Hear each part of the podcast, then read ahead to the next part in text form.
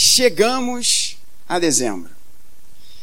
Não apenas o uau que você pode fazer de pensar como que esse ano passou rápido, como esse ano voou, e todo ano que passa, a impressão que dá é que a gente fala isso com mais intensidade. Parece que cada vez mais o tempo passa mais rápido. Ontem a gente estava se abraçando, comemorando o Réveillon, amanhã já é culto das luzes. E o período de Natal, esse período gostoso. Literalmente gostoso. Comidas de Natal. Que coisa maravilhosa. Que coisa maravilhosa.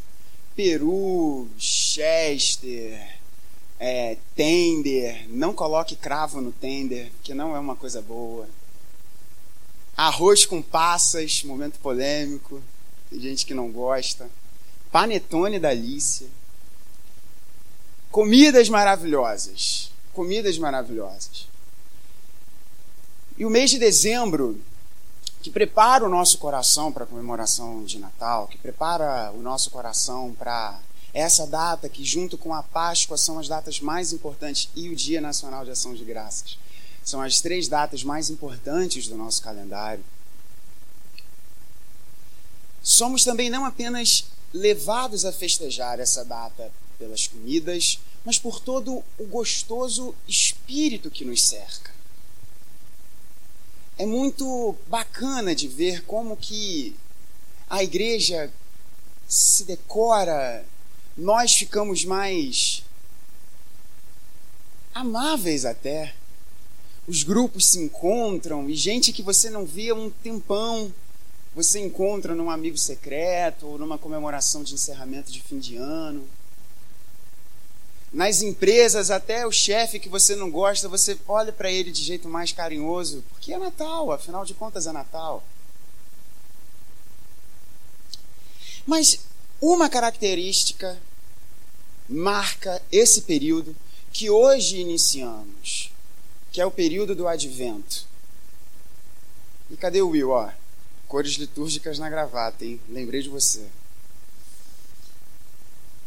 algo característico desse período, do período que prepara o nosso coração para o Natal, que é mais forte do que as comidas,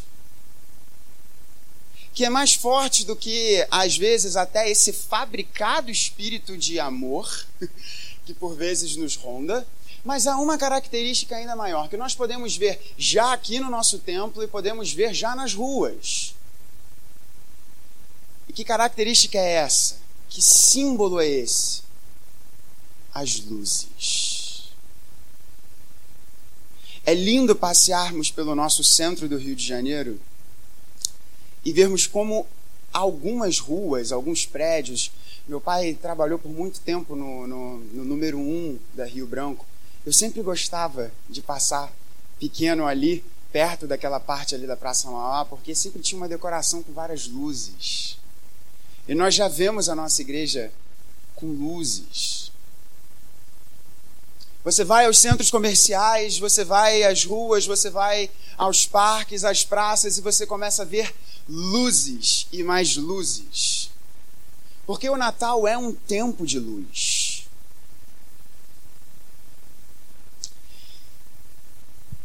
E nessa noite, como primeira mensagem desse período de advento, e nós equipe pastoral fará um, uma série de mensagens sobre o Natal, até o dia maravilhoso que é o culto das luzes. Eu convido você a abrir comigo num texto que fala sobre luz. O conhecidíssimo texto do profeta Isaías, no capítulo de número 9. E essa noite, nessa mensagem sobre quem é a luz, eu quero falar com você sobre a ausência de luz, como Deus traz a luz, e o que, ou melhor, quem é essa luz. Antes de lermos a palavra do Senhor, eu farei a leitura na nova Almeida atualizada. Convido você a buscarmos ao Senhor em oração mais uma vez. Pai bendito, que as palavras dos meus lábios e o meditar do coração da tua igreja sejam agradáveis na tua presença. Tu és o nosso Salvador, tu és a nossa rocha. Brilha a luz do teu Filho Jesus. Em nome dele que oramos. Amém. Isaías capítulo 9, assim diz a palavra do Senhor. Mas para a terra que estava aflita não continuará a escuridão. Deus, nos primeiros tempos, tornou desprezível a terra de Zebulon e a terra de Naphtali. Mas nos últimos tempos tornará glorioso o caminho do mar, além do Jordão, Galiléia dos gentios. O povo que andava em trevas viu grande luz. E aos que viviam na região da sombra da morte resplandeceu-lhes a luz. Tu, Senhor, tens multiplicado este povo e aumentaste a sua alegria. Eles se alegram diante de ti, como se alegram no tempo da colheita, e como exultam quando repartem os despojos. Porque tu quebraste o jugo que pesava sobre eles, a vara que lhes feria os ombros e o cetro do seu opressor, como no dia da vitória sobre os midianitas. Porque toda bota com que o guerreiro anda no tumulto da batalha e toda roupa revolvida em sangue serão queimadas, servirão de pasto ao fogo. Porque um menino nos nasceu, um filho se nos deu. O governo está sobre os seus ombros, e o seu nome será Maravilhoso Conselheiro, Deus Forte Pai da eternidade, Príncipe da paz. Ele estenderá o seu governo e haverá paz sem fim sobre o trono de Davi e sobre o seu reino, para o estabelecer e para o firmar com juízo e com justiça, desde agora e para sempre. O zelo do Senhor dos Exércitos fará isto. Esta é a palavra de Deus. Natal, tempo de luz. Tempo de luz. E o nosso objetivo essa noite, à medida que a partir dos próximos dias os seus olhos irão perceber, seu nariz sentir, sua mão tocar, todas as experiências do Natal. O nosso objetivo é que nestes domingos que antecedem a nossa grande celebração de Natal, você entenda qual é a verdadeira luz. O texto que nós acabamos de ler, o conhecidíssimo texto de Isaías, se encontra num contexto literário muito importante. E é bom que os nossos candidatos entendam.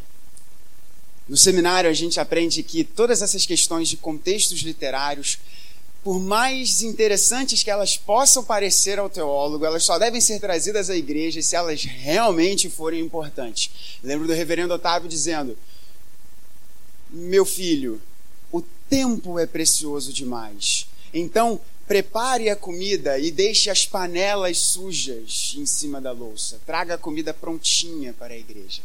Há uma sabedoria muito grande nisso daí. Mas é importante a gente, às vezes, quando isso é importante, trazer à igreja essas questões de contextos literários. O texto de Isaías 9 não pode ser entendido ao largo de seu contexto. Sem sombra de dúvidas, o texto mais famoso de Isaías não são as profecias messiânicas, mas é um texto que começa dizendo: No ano da morte do rei Uzias, vi o Senhor, alto e sublime, assentado sobre o seu trono. Isaías 6. Isaías 6 marca o início do ministério público do profeta Isaías. E o período em que este servo do Senhor ministra na corte é um período extremamente delicado para a história de Judá. Porque havia morrido um rei bom. Você pode ver nos livros históricos, os dois livros dos reis e os dois livros das crônicas, nos mostram que Uzias, apesar de alguns problemas da sua gestão, foi um rei que buscou o Senhor, buscou os caminhos do Senhor. E agora o seu filho estava com pouquíssima idade. Israel estava se vendo ladeada por potências que começavam a crescer o seu poderio militar.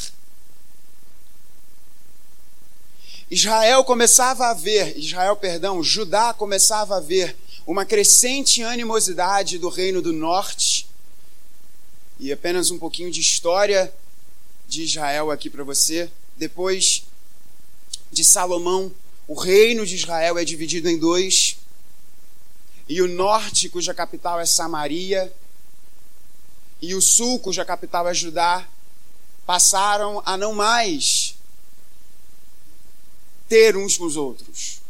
Por isso você entende toda a animosidade que existia no período do Novo Testamento entre judeus e samaritanos porque vem dessa época. E havia uma ameaça de guerra do norte contra o sul. Israel querendo invadir Judá.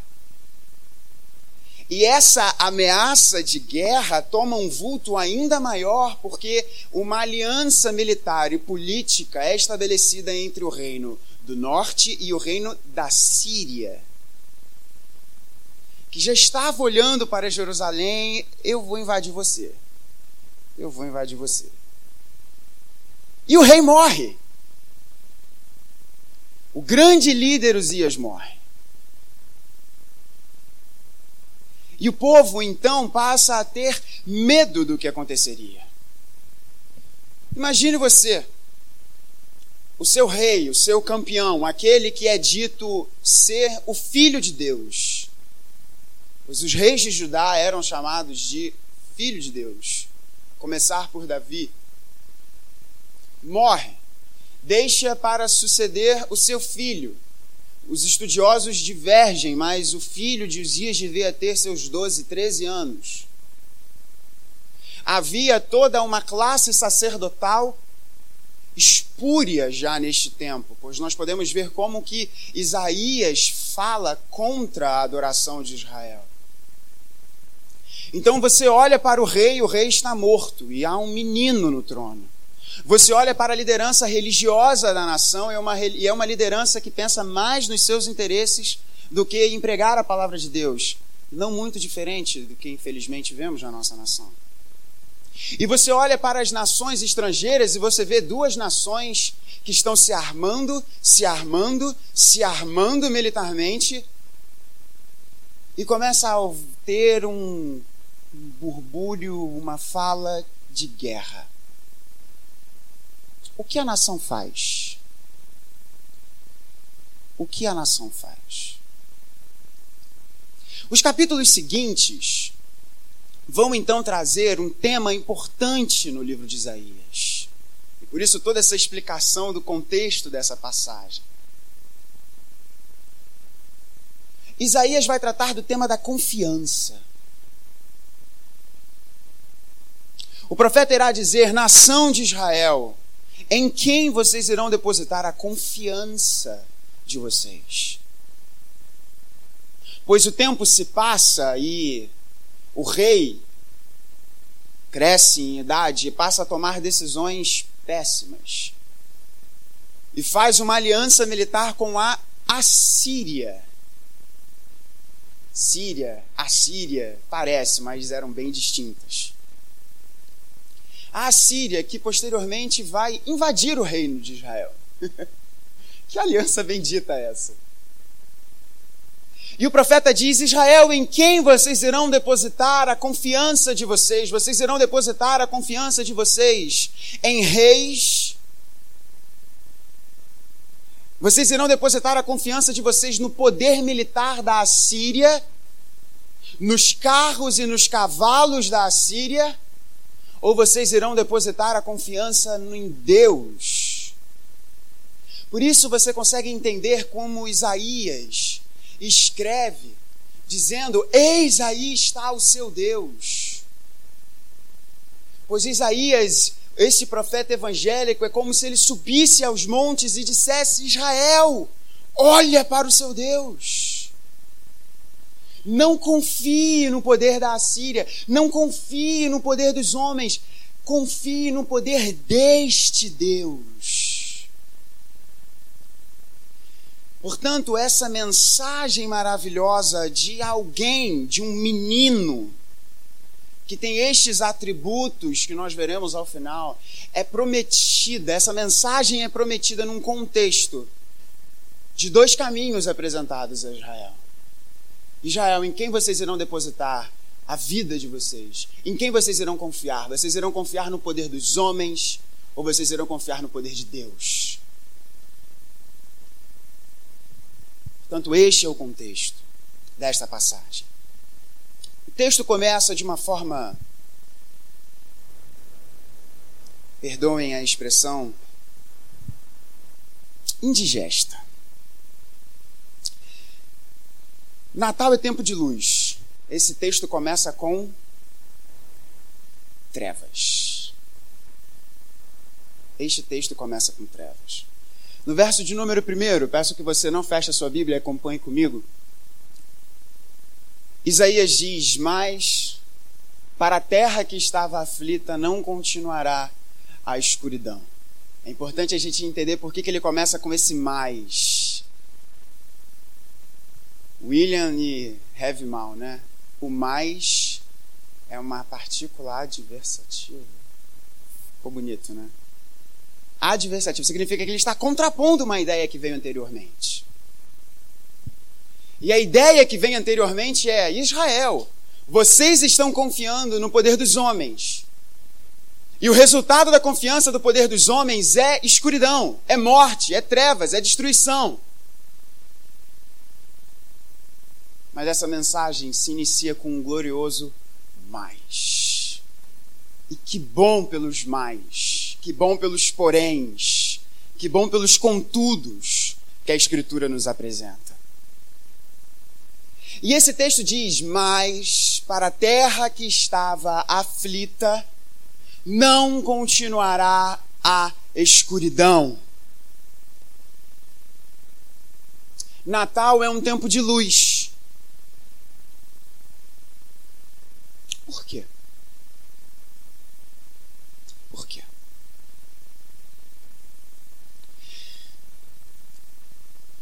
O segundo ponto dessa mensagem será nós vermos no texto como Deus traz essa luz. Mas é fundamental nós entendermos que, se o texto nos diz que Deus traz a luz, é porque o próprio texto nos diz de forma muito clara que a realidade é de escuridão. A realidade é de trevas. Nós não podemos nos deixar seduzir pelas várias mensagens que surgirão ao longo destes dias. E eu desafio você a acompanhar todas as mensagens de Natal que vão aparecer da propaganda do Starbucks até a propaganda da Globo na televisão, sobre como Natal é um tempo delicioso, é um tempo bom, porque nós podemos nos entender, porque nós podemos nos unir, porque nós podemos estar juntos e assim pensarmos no mundo melhor. Porque hoje é um novo dia de um novo tempo que começou. O grande problema dessa visão, a visão de que eu e você temos a chave para solucionarmos os nossos problemas, é que no fim das contas, nós estamos depositando toda a nossa confiança em nós mesmos. E você não precisa ter um pós-doutorado numa universidade top de linha para perceber que você pisa na bola. E que eu também. Portanto, você não pode confiar em você, porque você vai falhar. Você não pode confiar em mim, porque eu vou falhar, eu vou falhar pior do que você. Nós somos chamados a depositar a nossa confiança na ciência, no poder, no dinheiro, nas armas, na força dos nossos músculos, na capacidade dos nossos neurônios. E acharmos que assim nós, humanidade, venceremos os nossos demônios, venceremos os nossos desafios. Não, não venceremos. Não dessa forma. Pois somos cegos, guiando outros cegos. Sem a luz, que nós já veremos, sem a luz, somos cegos, guiando outros cegos. Quem é muito míope, como eu sou, eu não consigo viver sem óculos ou lentes de contato. Aqueles que são abençoados por Deus, que não precisam dessas coisas benditas, para dizer o contrário, não sabem o desespero que é você não encontrar os seus óculos. Se apenas essa sensação é uma sensação ruim. Que dirá você ter Deus falando sobre o rumo da vida da humanidade, se referindo a este rumo como não míopes, mas cegos que guiam cegos. Como poderá a solução dos nossos problemas estar em nós mesmos? Como poderá a solução dos nossos problemas estar num partido político? num sistema econômico, numa ideologia, em cifras numa conta bancária, em número de amigos. Como? São cegos guiando cegos.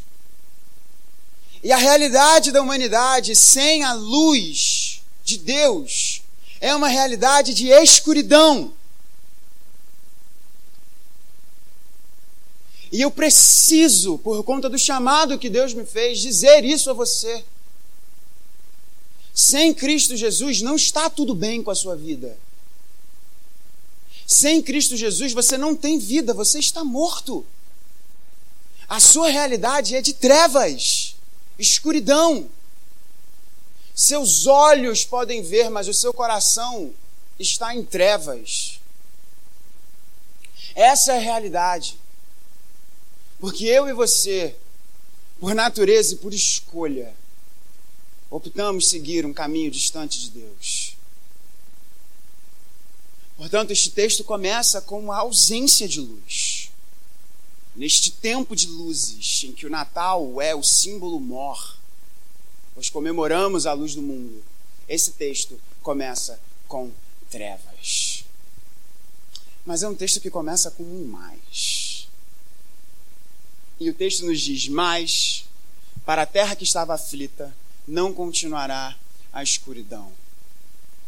E ele vai nos dizer, a partir desses próximos versos, sobre a extensão de, de que forma essa luz iria nascer, iria surgir. Ele diz: Deus nos primeiros tempos tornou desprezível a terra de Zebulon e a terra de Naphtali, mas nos últimos tempos tornará glorioso o caminho do mar, além do Jordão, Galiléia dos gentios. O que o, o profeta está aqui nos dizendo é o seguinte: que esta terra, esta terra que está em trevas, que está em trevas, ela verá a luz.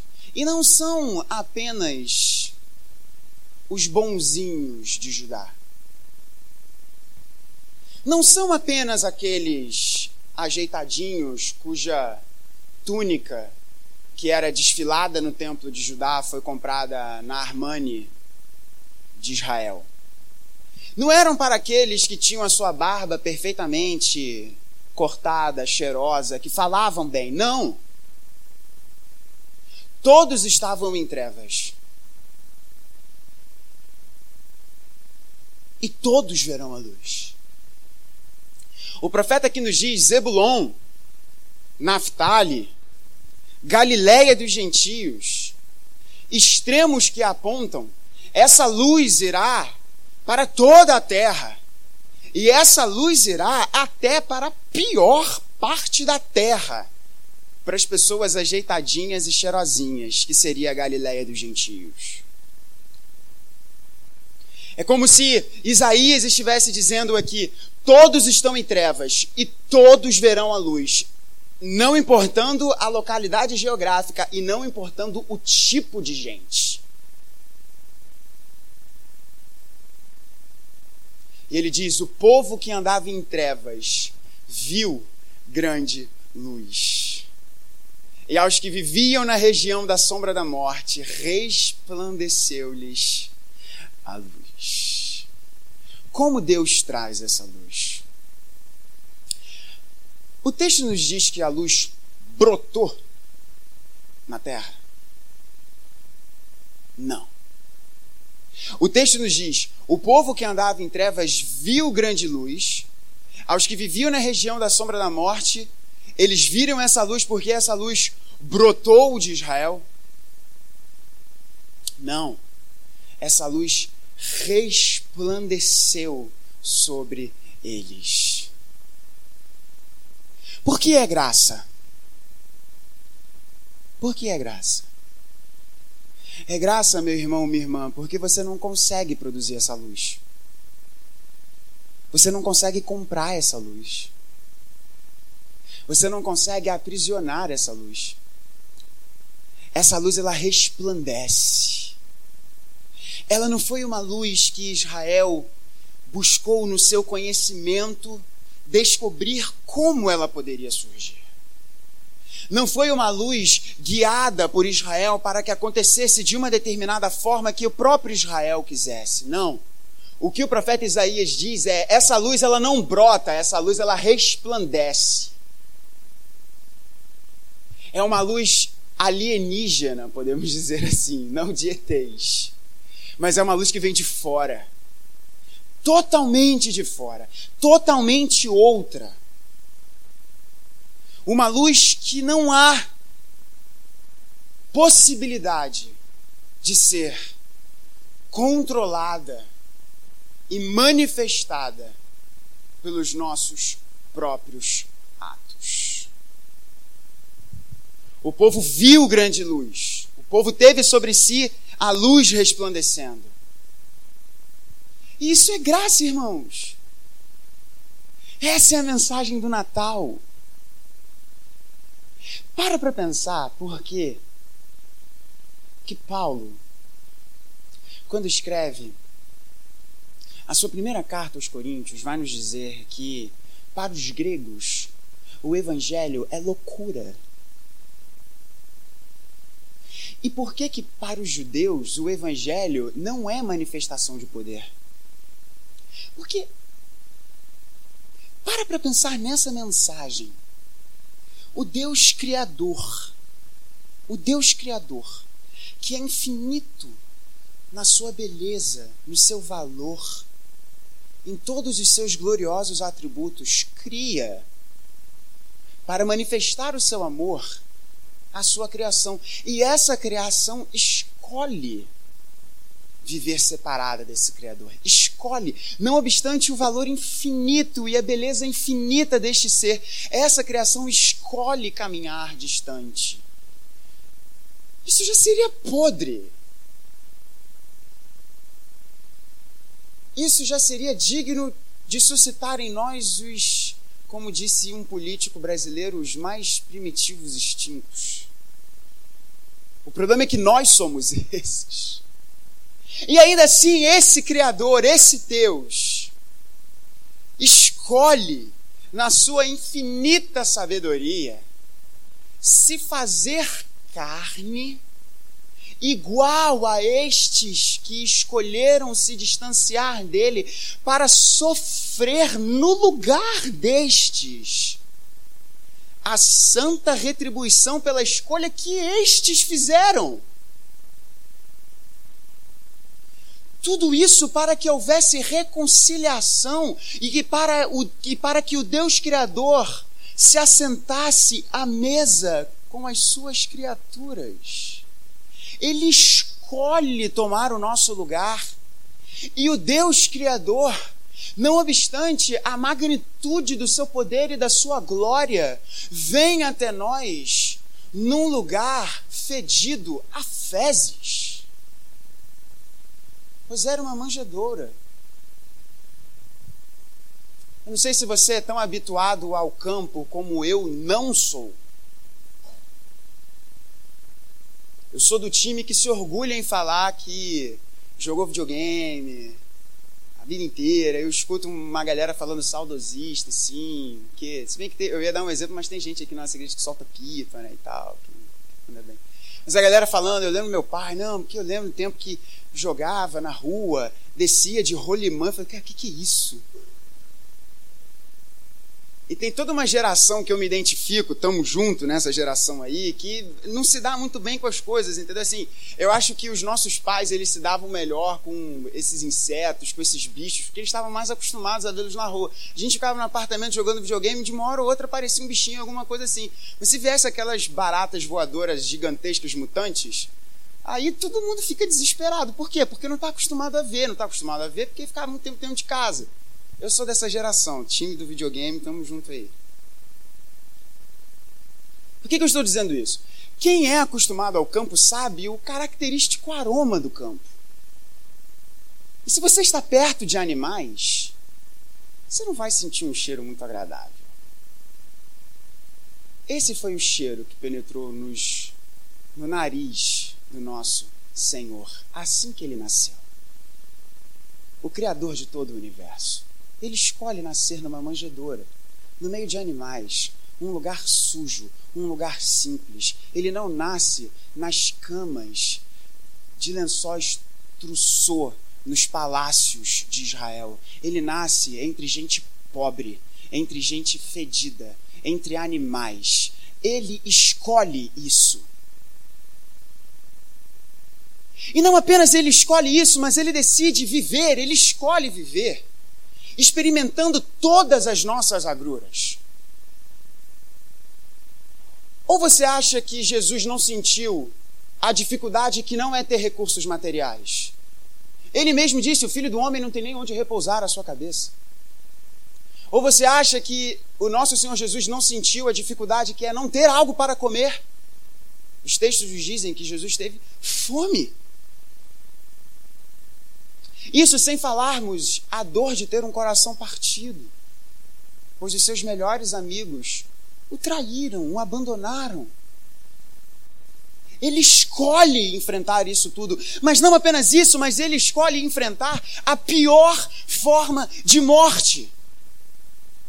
A crucificação inventada pelos assírios, que o rei de Israel escolheu se aliar escolhendo não seguir o caminho de Deus, escolhendo seguir o caminho dos homens. Os assírios que inventaram a crucificação. E ele é crucificado. A sua barba é arrancada, uma das piores humilhações que um homem podia ter naquela época. O seu rosto é cuspido. Ele, o Criador do universo, é colocada sobre a sua cabeça uma coroa de espinhos e um cetro. E soldados romanos cuspindo humilhavam a ele, dizendo: Esse é o rei de Israel. Eles não sabiam que eles estavam diante do rei dos reis, do rei do universo. E ainda assim, não obstante enfrentar isso e escolher este caminho, ele ora ao Pai dizendo: Perdoa, porque eles não sabem o que eles estão fazendo.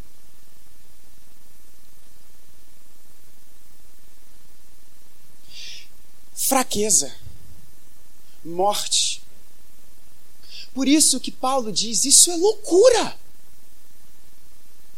para os ouvidos daqueles que querem uma explicação coesa sobre todo o universo. Para os judeus, isso é fraqueza. Um rei pregado numa cruz. Mas Paulo diz: Mas isso é sabedoria e manifestação do poder de Deus para aqueles que creem. porque aquele não era um rei qualquer. E o túmulo ficou vazio. Portanto, isso é graça e essa é a forma que a luz resplandece. Para nós concluirmos esse texto, esse texto ele é muito extenso em conteúdo, nós jamais conseguiríamos expor esse texto na sua completude e essa mensagem já está bastante longa. Mas o importante para você entender nesse período de Natal, nesse tempo de Natal, nesses domingos que preparam o nosso coração para nós cantarmos Noite de Paz, é você entender que a realidade do seu coração, do meu coração e de toda a humanidade, neste tempo de luzes, é separada dessa luz uma realidade de profunda escuridão. E essa escuridão, meus irmãos, meus amigos, meus amados, ela não será vencida com educação, com dinheiro, com comida, porque é uma escuridão que não pode ser vencida com essas coisas, por mais benéficas que elas sejam. Essa escuridão, essa escuridão ela é vencida pela luz que resplandece, que brilha. Ela traz alegria. A continuidade do texto é, é essa. Isaías nos diz que o povo começa a celebrar, o povo fica feliz de uma vitória que vem como nos tempos, como, como contra os midianitas, e aí ele ecoa o tempo dos juízes, em que Gideão vence uma guerra de forma maravilhosa, confiando no poder de Deus. E eu quero concluir essa mensagem dizendo, ainda que de forma muito breve, sobre o que, ou melhor, quem é essa luz.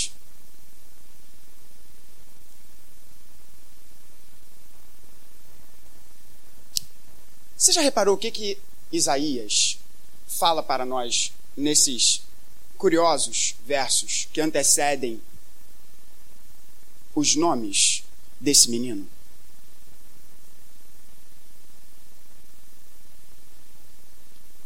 principalmente o verso de número 5.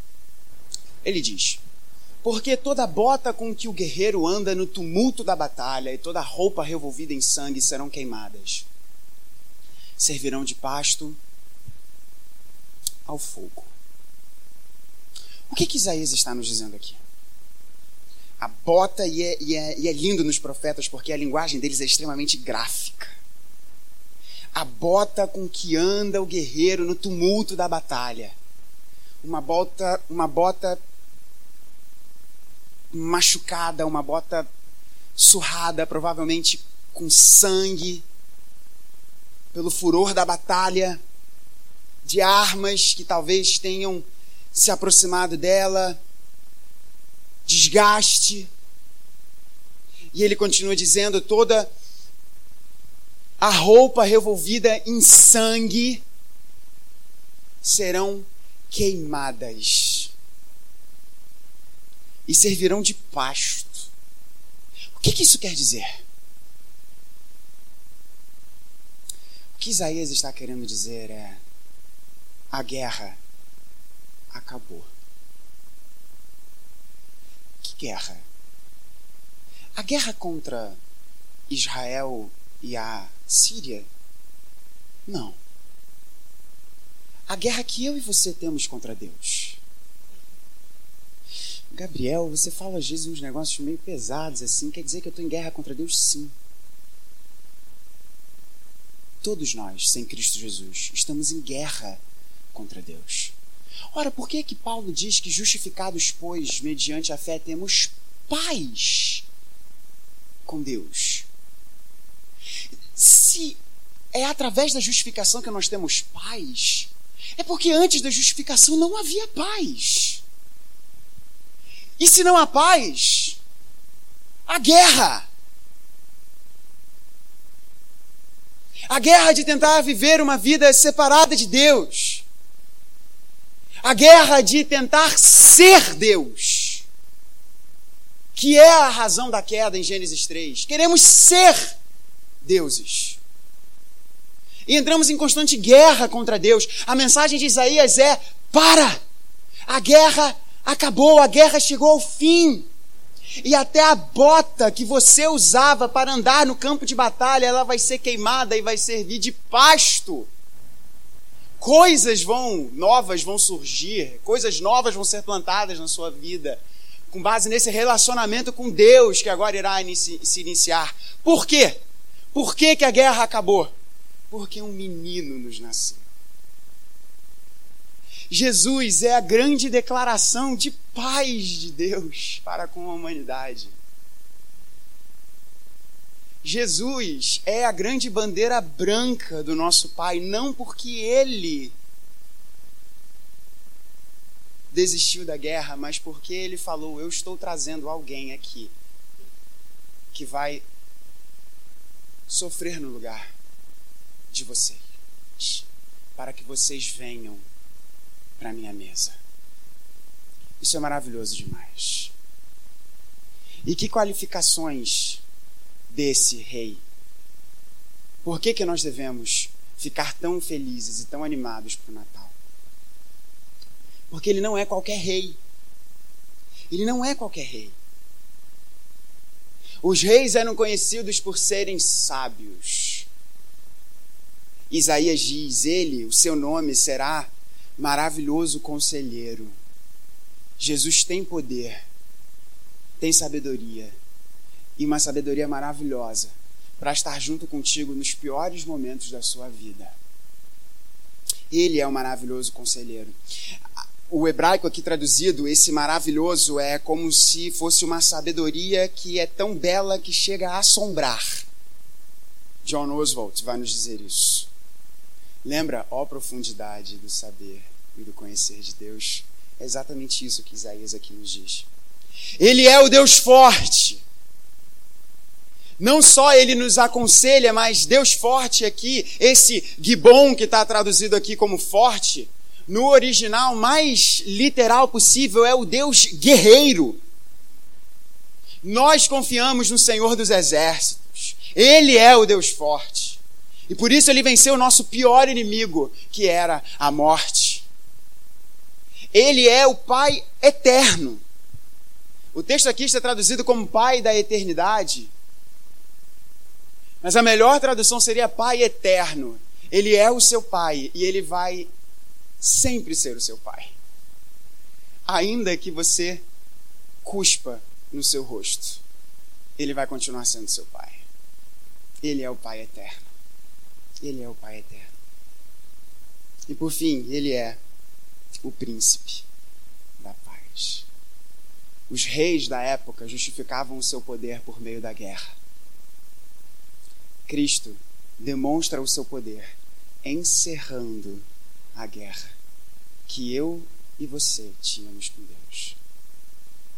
Que nesse tempo de Natal, eu e você glorifiquemos esse Deus bendito e maravilhoso que é o maravilhoso conselheiro, o Deus forte, o Pai da eternidade e o príncipe da paz. Essa é a luz que, vinda ao mundo, ilumina todo homem. Que Deus nos abençoe.